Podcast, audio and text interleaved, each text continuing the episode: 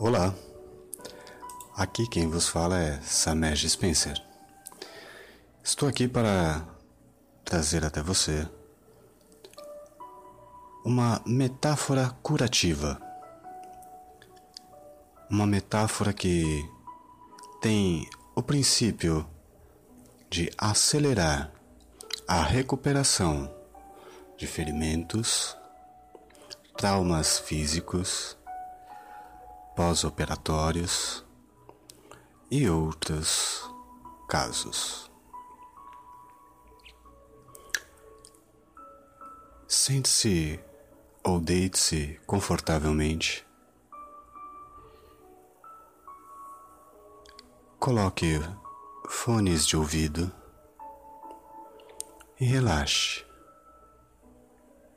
enquanto eu narro para vocês uma aventura. Uma aventura a respeito de uma viagem de navio. Era uma vez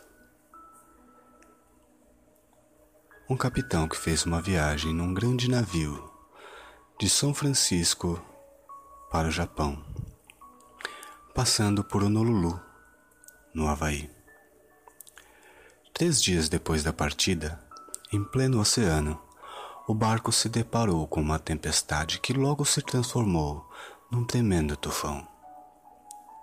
O capitão, a princípio, pensou que ele podia enfrentar a tempestade, mas logo descobriu que o melhor que podia fazer era tentar escapar dela. Quando tentou desviar o navio da tempestade, o navio foi atingido por uma parede de água que quase o fez virar. A parte de trás do navio foi erguida para fora d'água e desceu com tanta força que entortou o eixo de aço inoxidável da hélice. A sacudida na carga provocou um furo na lateral do navio. Num dos porões de carga, inundando o compartimento e enfraquecendo o casco em diversos lugares.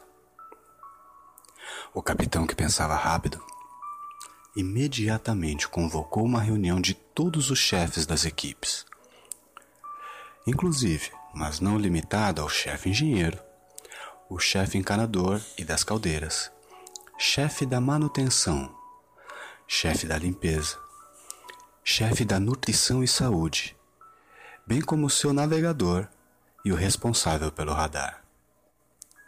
Ele falou a todos sobre o perigo imediato que o navio corria e sobre a força da tempestade. Então deu as seguintes instruções.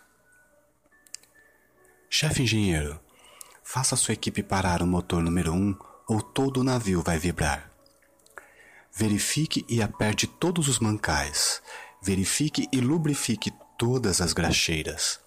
E tenha certeza de que todas as partes móveis sejam mantidas lubrificadas durante a tempestade. Aperte todas as conexões e fique atento para as tensões, superaquecimentos e defeitos. Estabeleça vigia 24 horas por dia em todos os sistemas.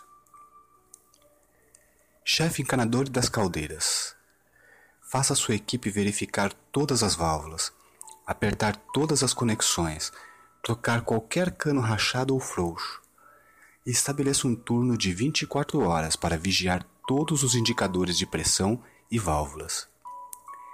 Mantenha todas as pressões dentro dos limites indicados. Chefe da manutenção. Estabeleça uma equipe especial para reparos.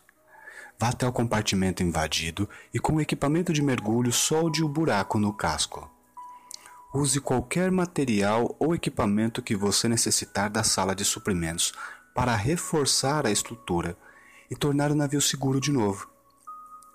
Depois bombeie toda a água do compartimento inundado. Designe equipes de prontidão para ter certeza de que os reparos serão mantidos durante a tempestade. Chefe da limpeza, envie uma equipe para o porão atingido tão logo ele esteja seguro e limpe os entulhos. Limpe com muita água e deixe tudo seco. Acelere a limpeza normal de todos os compartimentos, esvaziando diversas vezes ao dia os contêineres de lixo dos passageiros. Tenha certeza de que nada é deixado no navio que possa contaminar ou fazer os passageiros ficarem doentes. Chefe da Nutrição e Saúde, mude a dieta, tanto da tripulação como dos passageiros, para uma que seja mais condizente com a energia necessária para manter a saúde durante o restante da tempestade.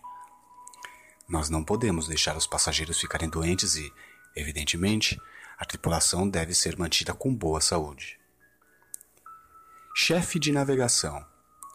Assinale um novo curso que irá nos afastar dessa tempestade tão rápido quanto possível, com os menores danos possíveis. Chefe do radar façam uma varredura no oceano e na linha costeira à procura de rochas, outros navios ou qualquer outra coisa que possa se intrometer no caminho do navio e retardar a sua chegada a um porto seguro. Como resultado da decisão rápida do capitão e das ações que foram tomadas pelos chefes das equipes, o navio foi capaz de se afastar rapidamente da tempestade, fazer os reparos finais no porto de Honolulu e continuar a sua jornada para o Japão. Todos os passageiros estavam seguros e foram capazes não apenas de sobreviver a essa aventura, mas também se divertiram bastante no restante da viagem.